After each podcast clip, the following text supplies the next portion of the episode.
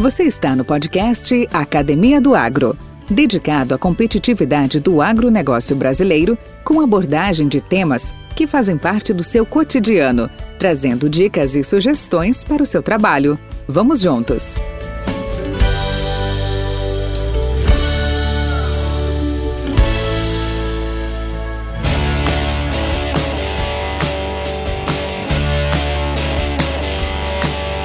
Carlos Baldiceiro Molion é bacharel em Física pela USP, tem doutorado em Meteorologia pela Universidade de Wisconsin, americano, é pós-doutor em Hidrologia de Floresta pelo Instituto de Hidrologia na Inglaterra e acadêmico do Instituto de Estudos Avançados de Berlim, Alemanha.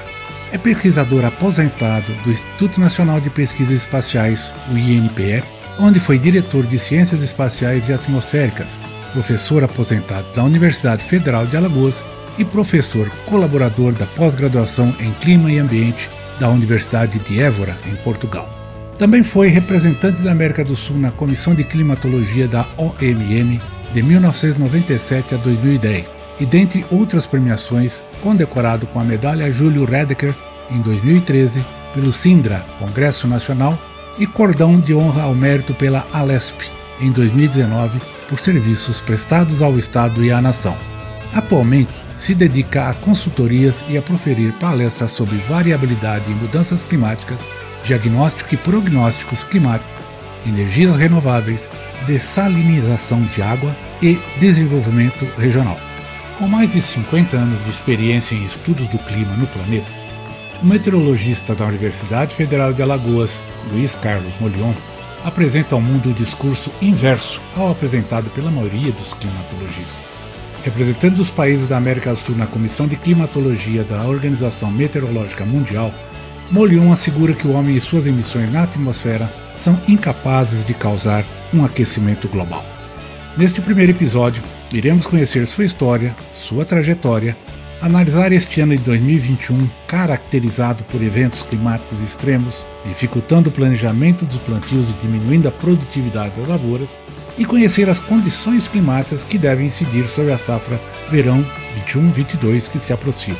No segundo episódio, que irá ao ar na próxima semana, nós colocaremos a bola de cristal do professor Molion para funcionar, descrevendo as perspectivas climáticas para os próximos 20 anos no Brasil e no mundo, além dos polêmicos tópicos relativos ao aquecimento global, momento atual, a nova era do resfriamento do planeta, terrorismo climático, entre outros. Vamos lá? Podcast Academia do Agro. Olá, professor Molion, como vai? Tudo bem? Bem-vindo ao podcast Academia do Agro. É uma grande satisfação e honra receber a sua ter a sua participação aqui com a gente. Tudo bem? Tudo bem, Valdir. É uma satisfação estar aqui com você e tentando trazer algumas explicações e algumas informações a mais para os seus seguidores. Que bom. Professor, vamos lá. Onde tudo começou na sua vida? Conta um pouco da sua história. Ah, eu fiz, uh, terminei física na Universidade de São Paulo, na cidade universitária, e sempre tive em mente que ter física aplicada à atmosfera. Tá? Então eu já tinha ido de fato em 1967 tinha ido até o Rio de Janeiro, onde tinha uma turma que estava começando lá, uma turma especial, estava se formando meteorologistas. Aí eu fui para lá, conversei com o pessoal, disseram, não, é melhor você terminar a sua graduação de física e depois você entrar para uma pós-graduação em meteorologia, porque aí você já vai ter toda a base de física, de matemática, então é uma questão de apenas mudar a nomenclatura, a terminologia. E quando eu estava terminando, eu recebi um convite do Dr. Fernando de Mendonça, que foi, na realidade, o, o idealizador do que hoje é o Instituto Nacional de Pesquisas Espaciais, o INPE São José dos Campos. E Fernando Mendonça convidou para integrar o time, ele estava formando. Na época ele tinha começado ele tinha voltado dos Estados Unidos e em 67 ele conseguiu formar o chamado, na época era o Grupo Organizador da Comissão Nacional de Atividades Espaciais. e ele estava recrutando gente. Né? Os meus colegas de física, na realidade, eles acabaram foi me criticando muito, porque era governo militar na época, né? e a instituição também tinha na sua cabeça o Dr. Fernando Mendonça, que era major da Força Aérea, mas que tinha feito, na verdade, um doutorado, um PhD, é, na Califórnia, em Stanford, na parte de radiociências. Então, e o Mendonça esteve lá por certo tempo, se envolveu com o pessoal da NASA e percebeu que o Brasil precisaria ter um instituto como o que depois veio a se chamar Instituto Nacional de Pesquisas Espaciais. Né? Daí para frente, eh, nós começamos já em setembro de 70, eu já fui para os Estados Unidos fazer meu doutorado em meteorologia, como eu queria, na Universidade de Wisconsin, no Madison. Madison é aquele estado que fica, para quem olha no mapa, ele fica à esquerda daquele grande lago comprido, o Lago Michigan. E terminei meu... Ele fica, ele fica acima de Iowa ali? Isso, exatamente. É, fica na fronteira do Canadá. É um lugar que se planta milho, né? Pertence ao Corn Belt, ao cinturão do milho. Terminei meu doutorado em meteorologia e eu, assim, o meu sonho, né? eu fiz a minha tese, minha tese de doutorado foi uma simulação do impacto do desmatamento da Amazônia no clima global e no clima regional. E o meu sonho era chegar e colocar uma torre na Amazônia para começar a medir a interação entre a floresta e a atmosfera. Só que era muito difícil naquela época, porque a gente tinha que fazer o projeto até agosto para entrar depois na LDO, na Lei de Diretrizes Orçamentárias, e o, o dinheiro nunca era liberado no início do ano seguinte. Né? Aconteceu várias vezes do dinheiro ser liberado, por exemplo, 15 dias antes de terminar o, o ano fiscal, em dezembro. Aí não tinha como, o dólar variava, não tinha como obter os, a instrumentação de resposta rápida. E ficou nisso, foi até que em 81 eu escrevi para um grupo lá na Inglaterra, no Instituto de Hidrologia, em Wallingford, onde eles tinham um grupo especialista em, em hidrologia de floresta. Aí me aceitaram, eu fui para lá em 82, é, fui para lá, porque já tinha já sete anos já que eu tinha voltado, voltei em julho, meu, meu doutorado é de julho de 1975. Aí eu fui para lá para passar um ano com eles para fazer pesquisa na floresta deles, que era uma floresta de pinos, né? E já na primeira semana que eu cheguei lá, que fui a campo, e a floresta, de não, não.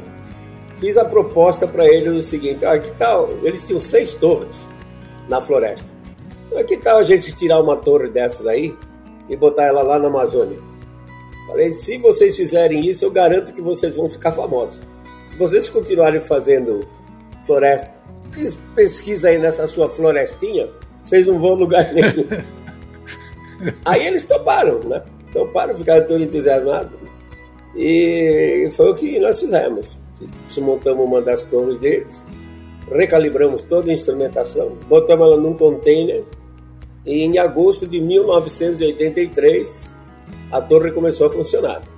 Foi o conjunto melhor de dados que já tinha se obtido em floresta tropical chuvosa. Ficou famoso, principalmente como base para os modelos de clima global, né? os modelos de simulação de clima. Daí deu, deu um outro desdobramento, é, foi surgiu a sequência que foi o o, o Abracos. E na verdade o Jim, Jim Shuttleworth era o, o coordenador lá da Inglaterra. E toda vez que eu escrevia para ele, tinha, na época era na base da carta mesmo, né? Não tinha, nem fax não tinha. então, toda vez que eu terminava a minha, a minha carta, eu escrevia assim, abraços, né? Abraços. E como é costume nós, brasileiros, né? Aí ele ficou com aquilo na cabeça e ele inventou um, uma sigla para o experimento com as letras, né? Abracos, Anglo-Brazilian, não sei o que lá, Observation System. e foi muito interessante. Aí deslanchou, né? Na, na mesma época também eu submeti um, um pré-projeto que depois virou a LBA, né? que é hoje o experimento que engloba tudo na Amazônia. Então, eu me considero bastante feliz nessa, nessa minha carreira como profissional, porque eu dei o pontapé inicial né, para que todas essas pesquisas depois viessem é, para tentar entender como é que funciona os sistemas. E hoje até uma torre de 300 metros que tem lá é consequência disso aí. Então me sinto bastante satisfeito por ter dado essa contribuição.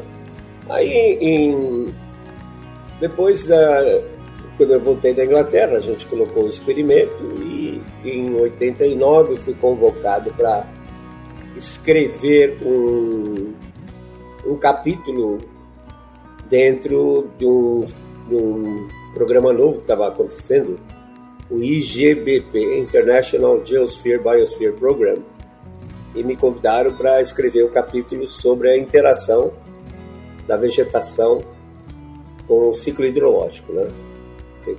Chamou-se Biospheric Aspects of the Hydrological Cycle. Então tive que imaginar tudo quanto todas as pesquisas que poderiam ser feitas para a gente entender melhor a interação planta a, e o ciclo hidrológico, né? E isso passei então na Alemanha, 89, parte de 89 e parte de 90, no Wissenschaftskolleg, Instituto de Estudos Avançados de Berlim. E também tive assim a satisfação de no dia 9 de novembro de 1989 ver o muro cair, né? O muro de Berlim cair, quer dizer, eu estava lá presente. Foi, peguei, foi testemunha. É, peguei até um martelo para ir lá descascar o muro, né? Ajudar a derrubar o muro. Então foi uma experiência fantástica. Aí quando eu voltei para o INPE, eu, na verdade, pedi para que me colocasse à disposição do governo do Amazonas com Amazonino Mendes, era o governador na época, e convenci Amazonino Mendes a montar uma, um apoio, uma fundação de apoio à pesquisa. Né? O, o Amazonas era um dos poucos estados no Brasil que não tinha uma FAP, uma Fundação de Amparo à Pesquisa. O Amazonino topou e eu fundei, quer dizer, na realidade ele, né? porque depois a Assembleia a Assembleia sancionou, quer dizer, a Assembleia aprovou e o governador também sancionou a Unitrop, que era a Fundação para Estudos Avançados no Trópico Úmido, do qual fui o primeiro presidente lá em Manaus. E a ideia era simplesmente explorar os recursos naturais renováveis e não renováveis, né? E ter uma fundação do tipo que pudesse auxiliar no que nas outras não faziam. Por exemplo, é muito comum no Brasil você colocar um projeto e comprar um equipamento novo. Você compra um equipamento novo, aí chega aí o cara não sabe operar. Então a ideia é a seguinte, olha, aqui a fundação vai te dar uma bolsa diária de passagem, você vai passar três meses lá dentro da fábrica para entender como é que funciona esse negócio. É muito comum um equipamento quebrar e você não ter recursos para consertar. Então, às vezes, o equipamento caro fica lá no canto simplesmente por falta de uma peça, por falta de manutenção. Então, a ideia era, a fundação era entrar também nesses aspectos do seu ponto de vista acadêmico para e, e contratar as, as universidades, né, para que estimulá-las para que elas se envolvessem mais na pesquisa de identificação dos fantásticos recursos que a, a floresta amazônica tem, né? Ah, tudo quanto é tipo, né? desde peixe até plantas, passando por micro-organismos, que nós, nosso conhecimento de micro-organismo na Amazônia é praticamente zero. E hoje estão percebendo, por exemplo, que a agricultura E o solo tem que ser, na realidade, um elemento vivo, né? E se ele tiver um conjunto adequado de bactérias, essas vão agir sinergicamente com o sistema radicular da planta e a planta se desenvolve muito mais que esses uh, micro-organismos. Você sabe, acho que isso melhor do que eu. Esses micro-organismos eles têm a capacidade de solubilizar o fósforo, o potássio, que muitas vezes a planta não consegue extrair do solo, mas aí os micro-organismos ajudam a planta a absorver pela solubilização. Aí depois a Amazonino Mendes saiu, entrou o Gilberto Mestrinho, destruiu todo um trabalho que nós estamos fazendo, com o, principalmente com os japoneses, é, para implantar linhas mais diretas e se ter também recursos, digamos assim, é uma, fontes de recursos mais confiáveis, mais presentes. E quando o, o saiu o Amazonino Mendes, entrou o Gilberto Mestrinho, aí percebi que não dava, voltei para o INPE. Só que quando eu voltei para o INPE, eu já tinha saído de lá como. tinha me afastado como diretor de Ciências Espaciais e Atmosféricas. Aí, na hora que eu voltei, eu senti assim um, um ambiente não muito bom. Então, pedi novamente para o diretor geral para me deixar à disposição da Universidade Federal de Alagoas, que já tinha um grupo incipiente e a gente já tinha algumas vezes vindo para cá dar aula, né? Melhor, para melhorar o nível do pessoal. Aí vim para cá, prestei concurso aqui na Universidade Federal de Alagoas, em Maceió. Passei e pedi as contas no INPE. Né? Então pedi lá que fechasse as minhas contas no INPE e fiquei aqui na universidade até 2014 e desisti da universidade também, pedi para fechar as contas, porque infelizmente, Valdir, hoje os alunos eles não querem mais aprender. Aí eu comecei a me questionar o que, que eu estava fazendo na sala de aula.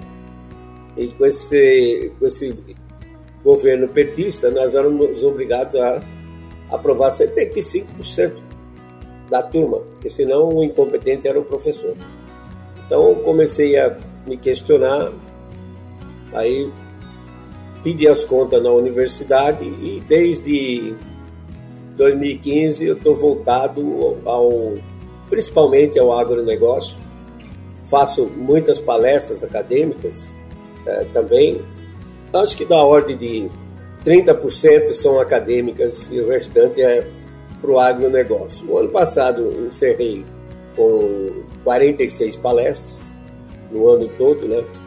das quais só quatro foram presenciais, as outras 42 foram virtuais. No ano passado, no ano anterior, também tinha encerrado, não me lembro, quase praticamente o mesmo número, com quase 50. E esse ano está indo para o mesmo caminho, né? Embora esse ano já temos aí um certo híbrido entre palestras presenciais e palestras virtuais. E estou me sentindo muito bem, porque eu, em geral eu levo temas de a previsão do clima, que o, o produtor quer saber o que vai acontecer durante a safra. E previsão de clima ninguém faz, isso é missão impossível, não existe. A gente tenta, a gente tenta. Eu uso um método diferente, que eu chamo de similaridade, onde eu pego todos os dados, principalmente dos oceanos, isso graças à internet hoje a gente tem essa facilidade, e crio um cenário global e depois eu vou para trás e escolho um ano da qual já tenho a chuva observada que seja semelhante a esse.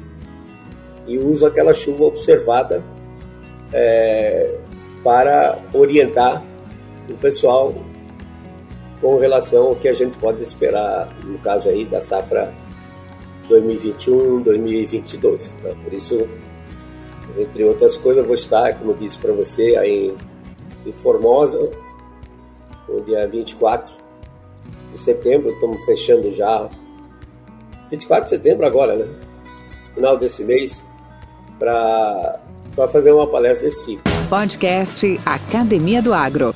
Agora, ao longo do tempo também, é, devido ao fato de ter vivido nos Estados Unidos, ter vivido na Inglaterra, ter vivido na Alemanha, então a gente vai vendo o que os caras usam lá e vê que muita coisa pode ser aplicável ao Brasil. Então eu tenho, vamos dizer assim, uma palestra que eu faço mais sobre desenvolvimento regional. E saio com algumas soluções que, em princípio, são estranhíssimas, né? como, por exemplo, na Amazônia. Basicamente, para você desenvolver uma região, você precisa de, no mínimo, três, três pilares básicos. É água, energia elétrica, que hoje ninguém faz nada, e, obviamente, transporte, né, para fazer com que o seu produto se torne realidade. Cash, dinheiro. Na, na, na Amazônia não tem problema de água, mas tem problema de energia elétrica e tem problema de transporte. Então, aqueles pequenos núcleos populacionais que existem na Amazônia, a, a ideia é eles um, gerarem energia localmente com palmáceas, óleo de palmáceas nativas, como por exemplo Buriti. A gente fez um experimento, a gente consegue tirar aí da ordem de 10% em peso é, do fruto básico, né? E também acabei descobrindo que Buriti é uma fonte 20 vezes maior de carotenoides do que a própria cenoura onde foi encontrada a substância, tocoferol, enfim.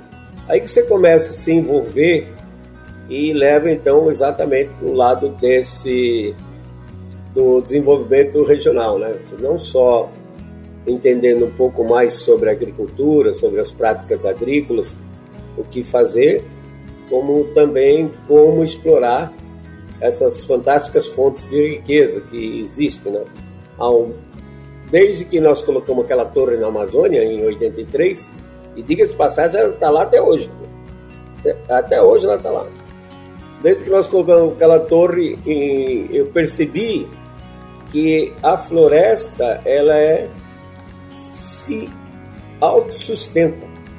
E como é que ela faz isso? Ela faz isso com, exatamente com micro-organismos, convertendo a matéria orgânica que cai, folhas, galhos, sapo, macaco, que cair, né, convertido os nutrientes são liberados, é por isso que o sistema radicular da floresta, basicamente 80, 85% dele é superficial, que é para estar tá ali na hora para absorver os nutrientes. E quando eu comecei a falar no agronegócio, ficava dizendo assim: por que, que vocês não usam micro-organismo? Ou então, a minha famosa pergunta: quem é que aduba a floresta amazônica? Ah, aí o cara, um microorganismo. Então, meus amigos, você não pode ter um solo estéril. Você tem que ter um solo riquíssimo em bactérias que vão ajudar no desenvolvimento da tua planta. E felizmente parece que agora o pessoal está começando a entrar nesse caminho. Acho que a agricultura do, desse futuro próximo é realmente utilizar é, muito mais micro-organismos, ter um solo é, bastante rico, com bastante vida, para que possa é, se desenvolver. Enfim, aí fui me, envolver, fui me envolvendo nesse negócio. Eu, eu vou fazer, eu queria fazer até um parênteses no seu comentário, que ele é bem, é bem apropriado. Uh, a própria Embrapa, nesses, nas suas manifestações, nessa, nas, nas, suas, nos seus compêndios, ela até lançou alguns anos, há uns dois anos atrás, né, a, a perspectiva para os próximos 30 anos. Ali são vários eméritos, vários professores, várias áreas, né? Manuseando. Então diz que nós passamos há pouco por algumas fases, né? Nós tivemos a fase de estruturação, nós tivemos a, a fase da fertilidade, nós tivemos a fase da biotecnologia e hoje nós vemos a etapa forte desses próximos 10 anos é a etapa biológica. É. Não vamos entrar nem em estruturação e prática de, de, como fala, de tecnologia, sem dúvida, mas assim, o ciclo biológico dentro da agricultura, tá aí os exemplos, plantio direto, plantio cultivo mínimo, a questão de utilização de controle biológico das pragas, a questão de rochagem, a questão de utilização é, da, do IP, IPFL, que é integração é, pecuária, mudou floresta. Apenas, mudou tudo... apenas de nome, né? A gente chamava, é. a gente chamava sistemas agrosilviculturais. Aí já. Exatamente. mudaram o nome, ficou mais, mais bonitinho agora. Mas sempre. Mas é a era. Hoje sempre era. defendendo na Amazônia o desenvolvimento exatamente com esse tipo de sistema misto, né? É, pastagem, floresta e, e lavoura, né? Porque você mantém um equilíbrio, é, que é um grande problema na Amazônia. É, Existem muitas, como vamos dizer assim, muitas inverdades, né? Que falam sobre a Amazônia e naquele afã de querer proteger a floresta, fazer com que a floresta seja conservada, muita gente fala muita besteira, né? E começou com a história que a Amazônia era o pulmão do mundo, produzia mais oxigênio do que consumia. Uma má interpretação do, do, do uma entrevista que um alemão que era liminologista e trabalhava com base lá no INPA, no Instituto Nacional de Pesquisa da Amazônia, ele deu uma entrevista e, obviamente, como alemão, ele falava português melhor do que eu falo alemão, né? Mas, ele, mas o jornalista interpretou ele errado, que o jornalista acabou dizendo que na realidade a Amazônia era fonte de oxigênio e que não é. O sistema como um todo tem solo, tem bactérias aeróbias e o sistema como um todo ele consome mais oxigênio do que produz. Aí o que uma das coisas que circula também aí é a história de que a chuva para o restante do, do país, o restante da América do Sul, vem da Amazônia. Isso, lamentavelmente, Valdir, foi parar no documento do Papa. Né? O Papa, quando fez o concílio, o Sínodo da Amazônia, em 2019, reuniu os bispos todos, ele coloca no, no documento dele que a Amazônia é a fonte de umidade. A Amazônia controla a chuva no restante da América do Sul. Isso é uma grande besteira. A floresta amazônica, ela está, do seu ponto de vista hidrológico, ela está em equilíbrio. E você pode provar por aquela, aquele sistema de, que se usa muito em matemática, que é o, o absurdo, né? A prova por absurdo. Quer dizer, que se a floresta, num prazo longo, digamos, 30, 50 anos, ela tivesse é, sendo fonte de umidade, eventualmente ela viraria um deserto, tá? considerando-se que provavelmente essa floresta está aí já desde o final, como hoje, como está hoje, desde o final da última era glacial, cerca de 15 mil anos atrás. Por outro lado, se ela fosse um sumidouro de de umidade entrasse mais do que saísse, ela ia virar um lago ao longo do tempo. Como a gente vê que no prazo de 30, 50 anos ela está em equilíbrio, que tem um ano às vezes está mais úmido, outro ano está um pouco mais seco, mas na média ela está estável. O que entra pela atmosfera e fica na região tem que sair pelo rio, para não virar nem um lago nem um deserto. E para dirimir essa dúvida, o que a gente fez, peguei um ex-aluno meu, Hugo Braga, que hoje está fazendo pós-graduação no Instituto de Geociência da Federal do Rio de Janeiro. Vocês vão, vamos calcular isso. Porque contra números não existe argumento. E de fato nós colocamos uma caixa é, virtual em cima da Amazônia, com paredes até norte, sul, leste e oeste, e uma tampa em cima, 8 km de altura, que praticamente não tem mais umidade. Temos vento e umidade em vários níveis, e calculamos quanto entrou e quanto saiu. É incrível, dizer, são números grandes, mas o fato é que entra 460 mil metros cúbicos por segundo na forma de umidade transportada pelos ventos. E pela fronteira sul sai 260 mil. E pasme você como bateu. E o número que fica dentro, 200 mil metros cúbicos por segundo, que é o que sai pelo rio. Fantástico. O porquê do sucesso desse cálculo? É porque a bacia é muito grande, são 7,2 milhões de quilômetros quadrados. Se eu fosse fazer com uma baciazinha, uma micro bacia, não teria como fazer isso. Quanto maior a bacia, no caso essa é a maior do mundo, maior precisão dar esses cálculos. Então chega-se à brilhante conclusão que a árvore em si, ela não é fonte de umidade, né? Ela recicla a água da chuva que estava no chão. Então choveu, a árvore vai reciclar, vai trazer a umidade na forma líquida, água na forma líquida. Com isso ela transporta também os nutrientes para os galhos, folhas, frutos, etc. E quando chega no estômago, né? Quando chega na, no poro da folha, aí essa água líquida vai se transformar em vapor e aí nós temos a evapotranspiração, que a, a planta usa isso essencialmente para manter a temperatura da folhagem, digamos, abaixo de 35 graus, numa floresta tropical chuvosa. É claro que folhas de cactáceas, por exemplo, conseguem é, tolerar temperaturas muito mais elevadas do que isso.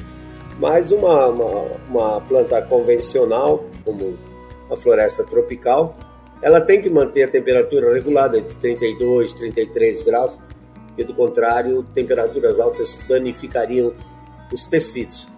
Então, a, essencialmente, o que a planta faz é pegar a água da chuva que está no solo e devolver isso para a atmosfera. Ah, claro que é difícil. Quando nós botamos essa torre lá, nós ficamos assim surpresos de ver que em 26 meses a gente conseguiu uma evapotranspiração média de 3,4 milímetros por dia. A gente achava que ia ser muito mais, como de fato num campo de soja, por exemplo, dependendo do estádio né, da, do cultivo, ele pode chegar a 6, 7 milímetros por dia. Né? É, mas, em geral, na média, para um cultivo de soja, digamos uma soja de 120 dias, você vai ter um, um, uma evapotranspiração média de 5 milímetros por dia. E dá em torno de 600 milímetros já é uma, uma quantidade adequada de água né, para a planta se desenvolver bem. Embora os seus colegas lá da Exalc digam que, na realidade, não, se você tiver 450 milímetros bem administrados, né, você consegue produzir bem um cultivo de soja. Então, uh, esse foi um, um, uma das coisas que a gente mostrou que, de fato, não tem cabimento você dizer que a Amazônia é responsável pelas chuvas, como consta no documento do Papa. Ou seja, na realidade, a grande fonte de umidade para alimentar as, as frentes frias que vêm com essas massas de ar polar é o Oceano Atlântico. E durante o verão, é o Oceano Atlântico Norte, né, que o Oceano Atlântico Tropical Norte, que é o mais, a mais importante fonte de umidade para gerar as nossas chuvas no centro-oeste e no sudeste. E durante o inverno, a gente nota que o restante do centro-oeste, de abril a setembro, praticamente não chove, né? Isso porque senta-se em cima dele um sistema de alta pressão, uma inversão de temperatura que não permite que a umidade que está sendo transportada se converta em chuva. E aí você tem coisas interessantes, como por exemplo, toda a costa leste do Nordeste, desde a Bahia até uh, Rio Grande do Norte, mais o leste do Rio Grande do Norte, Natal, por exemplo. A estação chuvosa coincide exatamente com esse período que o restante do país é seco, de abril a setembro. E você vai ver o outro extremo lá, é Roraima, que tem a mesma estação chuvosa que nós temos aqui na costa leste do, do Nordeste, enquanto o restante do país está seco. Quer dizer, fazendo um apanhado geral, no centro-oeste, basicamente, 85 a 90% da chuva cai de outubro a março. E 10 a 15% no restante, no restante do ano. Por isso que eu acho que o, o Brasil está errado no, no aspecto de não aproveitar uma agricultura de 365 dias, porque nós não temos, particularmente no centro-oeste, nós não temos o fator limitante que é temperatura. Né? A temperatura ela torna-se fator limitante até o sul de Minas, Mato Grosso do Sul, quando ocorre, por exemplo, como esse ano, ocorrem geadas que podem danificar severamente o cultivo. E se a geada vem acompanhada de um período seco, que foi esse ano, no caso do café, por exemplo, pode comprometer a safra de dois anos, né? 2022 e possivelmente até 2023. Mas o restante do, do país não tem a limitação que tem os países do hemisfério norte, né? Estados Unidos, Europa como um todo, a China, que é um grande produtor de grãos também, é o segundo maior produtor de milho do mundo. Todos eles têm inverno rigoroso, de congelar o solo e você não poder fazer nada. No Brasil, acho que poderíamos, principalmente no Centro-Oeste, poderíamos ter uma agricultura de abril a setembro, com irrigação. E para isso você precisa ter não só água, como também energia elétrica a um custo barato que o produtor possa produzir. E também produzir não soja, milho, é sim agricultura de alto retorno. Agricultura de alto retorno que as pessoas não, não percebem. Tá? A fruticultura é alto retorno. Você pegar, por exemplo, a Embrapa lançou há uns anos atrás, acho que já deve ter uns seis ou sete anos, uma variedade de uva para suco, que eles chamam de Magna, tá? E BRS Magna. E ela tem realmente, merece esse nome, porque ela é capaz de produzir 30 toneladas por hectare por safra. Como o período dela, o ciclo dela é menos de 100 dias, você coloca três, três safras por ano. Ou seja, 90 toneladas de uva por hectare por ano. Podcast Academia do Agro. E tem outras coisas que, por exemplo, na Europa se aprecia muito páprica, por exemplo. No Brasil quase não se usa páprica. Tá, nós passamos em Montalvânia, eu sempre faço aquele circuito quando estava presencial, descendo de Bom Jesus da Lapa para Montalvânia, Jaíba, é, Pirapora, Montes Claros. E vimos em Montavânia um, um produtor produzindo páprica. Ele recebe as, as sementes da Alemanha, produz, empacota e manda para a Alemanha de volta. Tá? Ele diz, claro, usa pivô, irrigação. Ele diz que esse cultivo de páprica dá 5 mil reais livre por hectare. Por hectare. Aí ele mostrou uma outra plantação de uma abóbora japonesa lá, especial que é mandado para o Japão. Ele disse, essa aqui deve dar 27 mil reais livres por hectare, essa abóbora que eu planto aqui. Então você vê que nós podemos ter agricultura de 365 dias. O que nós temos que resolver é essa problemática do binômio água e energia. Para energia elétrica, Valdir, já tem a solução já tem a solução.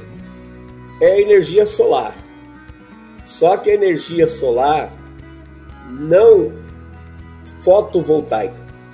E a fotovoltaica, infelizmente, o, hoje os atuais painéis que nós temos, que são na base de silício, eles são muito pouco eficientes. Então, um painel de silício, ele que ele tem um rendimento nominal de 21, 22%, os melhores painéis, mas eles são aferidos a 25 graus centígrados de temperatura. E para cada grau que a temperatura sobe no painel, ele perde meio por cento de eficiência. Então você coloca um painel desses aí no nosso clima, brincando ele chega a 45 graus, 45 menos 25 dá 20 graus, ele perde 10% da sua eficiência, né? Então para cada mil watts por metro quadrado que incide, na verdade ele só vai estar aproveitando 110, 120 watts mas existe um outro sistema que são os concentradores solares de calha parabólica, que é um sistema que é, é termosolar. O que acontece é a propriedade da parábola é que quando os raios paralelos incidem na parábola, ela concentra ela o concentra. foco. E se o foco, se é uma calha, o foco é linear. Então, se eu colocar um tubo no lugar do foco, os raios solares vão concentrar nesse tubo. Passa então um fluido que vai transportar o calor. Esse fluido chega a 600 graus centígrados, entra numa caldeira, gera vapor, o vapor toca uma turbina a vapor e a turbina a vapor é o gerador. Com um detalhe que os espanhóis, que são os maiores especialistas nisso, na realidade os alemães já usaram isso na Segunda Guerra lá na África, no norte da África, tinha muito sol. Mas os, os espanhóis aprimoraram isso, particularmente porque eles são os que alimentam o mercado europeu de frutas, legumes, etc. E eles colocaram um reservatório, os tanques para armazenar calor. Então, é muito interessante, Valdir, que ainda um dos grandes gargalos da humanidade é armazenar energia elétrica. Desde que Alessandro Volta inventou a pilha em 1799, não mudou muito. Mais bonitinha para você botar no celular, no, telefone, mas não mudou muito. Mas armazenar calor nós sabemos. Então o que, que os espanhóis fizeram? Eles colocaram tanques para armazenar calor. E a usina solar funciona 24 horas por dia. Quer dizer, o calor armazenado nesse líquido depois continua gerando vapor e o vapor tocando a turbina a vapor e se condensando e retornando ao sistema, se aquecendo novamente, aí vai. Isso, durante, durante o dia, chegando a, a temperaturas de cerca de 600 graus. Agora, é interessante desse sistema, Valdir, também é que eventualmente ele pode ser usado, o vapor pode ser usado para outros processos industriais, por exemplo, secagem de grão, né? Se for o caso, pode usar o vapor ou a segunda lei da termodinâmica diz que toda vez que você converte energia de uma forma na outra, você tem dissipação na forma de calor. Então, se eu for gerar energia elétrica, para depois pegar essa eletricidade e tocar um motor de um pivô central, esse motor desse pivô central, por mais eficiente que ele seja, ele vai ter 60% de eficiência e os outros 40% vão se perder na forma de calor. Então, se o problema é gerar movimento, você já pode acoplar o sistema já diretamente numa turbina, ao invés de primeiro gerar energia elétrica para depois pegar essa energia elétrica e transformar em movimento novamente. Quer dizer, existe já essas iniciativas aqui no Brasil, professor? Infelizmente não, Valdir, porque aqui predominou muito o lobby e de uma certa forma o compromisso do painel fotovoltaico. A fotovoltaica ela é interessante e barata para pequenas aplicações. Né? Você quer, por exemplo, na sua fazenda, você quer um poste autônomo, então você bota lá um painelzinho, um poste, uma célula fotoelétrica, uma bateria durante o dia. O painel carrega a bateria, chega à noitinha, a célula fotoelétrica liga a luminária e pronto. Você não precisa de fio, não precisa de nada. Nós também aqui no sertão alagoano, nós chegamos a montar um, há muito tempo atrás um sistema de dessalinização de água num povoado que não tinha energia elétrica. Como demonstração, né? Lamentavelmente, hoje você passa por lá, ah, roubaram tudo, roubaram os painéis, roubaram tudo. Quer dizer, é difícil porque nem a própria população cuida daquilo que é deles. Né? Ah, assim, o Estado chegou aqui, colocou isso, então não é nosso, é do Estado. Então, você quer diminuir um pouco a sua conta de energia, você coloca os painéis no telhado da sua casa. Então, para esse tipo de coisa, é, o, o fotovoltaico é bom.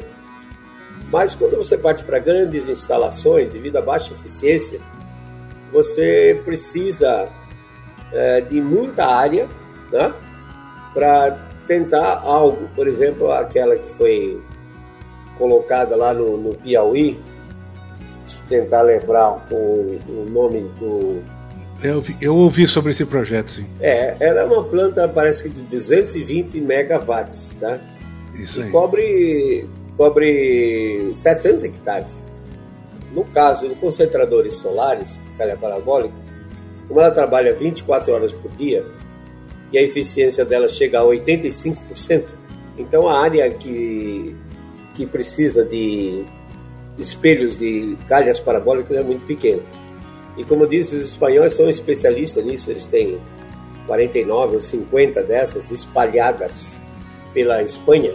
principalmente naquele sul da Espanha, e tem a vantagem de trabalhar com alta tensão baixa, os 13 13.800 volts, aqueles fios que passam em cima do poste aí no meio da rua, e a subestação é o mesmo transformador, aquele que você vê na rua, é a subestação para trazer ele para, sabe, 440 volts ou, ou 220 volts. Que o rebaixamento, é. né, que eles falam. Então é um, um, um, sistema que ele tem um custo inicial maior de, devido ao barateamento que ocorreram agora nos painéis solares, mas por outro lado, a expectativa é que se consiga gerar energia aí na casa de 15 centavos de dólares o quilowatt-hora. Daria então de, de 150 dólares ou menos o megawatt-hora, né? Hoje, infelizmente, a gente já está pagando, eu estou pagando aqui em casa, residencial, em torno de 600, não, é, estou pagando 900, vamos botar, é, praticamente estou pagando quase 200 dólares o, essa bandeira vermelha que vai vir aí. Exato. Estou é, pagando quase 200 dólares o megawatt-hora. Mas um alemão, por exemplo, por causa dessa, desse investimento que a Alemanha fez em renováveis, como eólica, e solar, eles pagam 300 euros o, megawatt-hora, né? mais de 2 mil reais o megawatt-hora. Então, se o casamento, na minha cabeça, seria perfeito. É, chove de outubro a março, a gente usa hidroeletricidade. De abril a setembro não chove, a gente usaria os concentradores solares de calha parabólica porque aí tem muito sol e nós poderíamos gerar energia durante esse período de estiagem no centro-oeste, principalmente, e armazenando água. Que, por exemplo, tem locais que chove 1.600 a 2.000 milímetros por ano. E se você pensar, 1.600 milímetros são 1.600 litros por cada metro quadrado. Né? Então, se o indivíduo ele armazenar água, em reservatórios, ele pode posteriormente irrigar. Então, a solução para água é reservatórios, tem que segurar essa água. E a solução para energia, no caso do centro-oeste, do sudeste, até o sul da Amazônia, seria então é, a geração com concentradores solares de calha parabólica, que infelizmente não temos nenhum exemplo. Podcast Academia do Agro. Eu me envolvi nisso porque em 1988, veja bem, 88, a CEMIG queria colocar uma dessas, uma planta dessas, em Januária, que também já é uma região relativamente seca no norte de Minas. Aí me convidou para fazer um modelo para converter o fluxo que eles tinham numa superfície horizontal medido em vertical, porque o painel, o, a calha ela vai seguir o sol. Ela pega o sol 6 horas da manhã, né? E vai seguindo o sol até a tarde, para maximizar a entrada, o fluxo de radiação solar. Depois, é, aproveitei que estava na Alemanha em 89, fui visitar a fábrica da, da Flakglas, lá no, na Bavária, né? Para me inteirar mais do assunto. Eles já estavam montando ah, essas unidades desde 1984, lá no Mojave Deserto, deserto de Mojave, na Califórnia. Eles têm lá um total de, acho que de 360 megawatts de potência instalada, com nove dessas plantas. E hoje barateou muito, principalmente o, as calhas hoje são uh, feitas com uma facilidade e se monta um sistema desse de 50 megawatts, por exemplo, que é atenderia um número razoável de produtores rurais, monta isso em menos de dois anos. E nas nossas hidrelétricas, eu acho que não vamos ter mais grandes hidrelétricas, porque a pressão ambientalista é enorme. Muito forte. Tem um monte de hidrelétricas projetadas por Tapajós, por exemplo. A própria Belo Monte. Né? Belo Monte, a gente considera que foi um verdadeiro desastre nesse aspecto, porque vai ser uma usina fio d'água, né? É, chove de outubro a março, ela roda. Não tem água de abril a setembro, não roda, né? Então, eventualmente, eu participei do, da, da etapa final dos estudos hidrometeorológicos de Belo Monte e nós tínhamos aí um, um lago estimado em 2.600 km, pudesse ser um pouquinho mais, um pouquinho menos, mas a pressão ambientalista foi tal que arrancaram esse lago aí. E, eventualmente, acho eu, para que a usina venha, venha realmente a, a justificar o que foi gasto nela, eventualmente vão ter que construir um reservatório a montante para poder ela funcionar durante mais dois ou três Sim. meses, né? Agora ela está pronta, construir o reservatório não seria tão ah, ruim, uma vez que o país está precisando de energia. Não adianta o ministro da Economia chegar e dizer assim: vamos crescer 4%. Mas para crescer 4%, a energia, a disponibilidade de energia precisa crescer no mínimo 7%. E a gente perde praticamente 30% da energia nesses linhões por dissipação, além do que é roubado. Mas, é, é, mas realmente esse casamento da hidrelétrica com os concentradores solares de calha parabólica, esse é um dos sonhos que eu gostaria de ver realizado na minha vida. Continuo falando desde 1988, vou continuar falando. Agora, no dia 10, vou estar em Unaí, Minas Gerais. Vou fazer duas palestras. Uma é a perspectiva de clima para a safra 2021-2022 e a tendência do clima para os próximos 10, 15 anos, que, contrariamente ao que o painel intergovernamental de mudanças climáticas fala, o IPCC, na realidade vai ser uma tendência de resfriamento para esses próximos 10, 15 anos e, lamentavelmente, particularmente do lado leste do Brasil, isso inclui as serras de Minas Gerais, uma redução de chuva durante esse período um pouco mais frio. Com temas expressivos e dinâmicos, esse intercâmbio semanal visa oferecer um melhor desenvolvimento em suas habilidades profissionais e nas atividades e práticas do seu cotidiano. Somos da Academia do Agro, o podcast para todos aqueles apaixonados pelo agronegócio. Te aguardamos no próximo episódio. Até lá!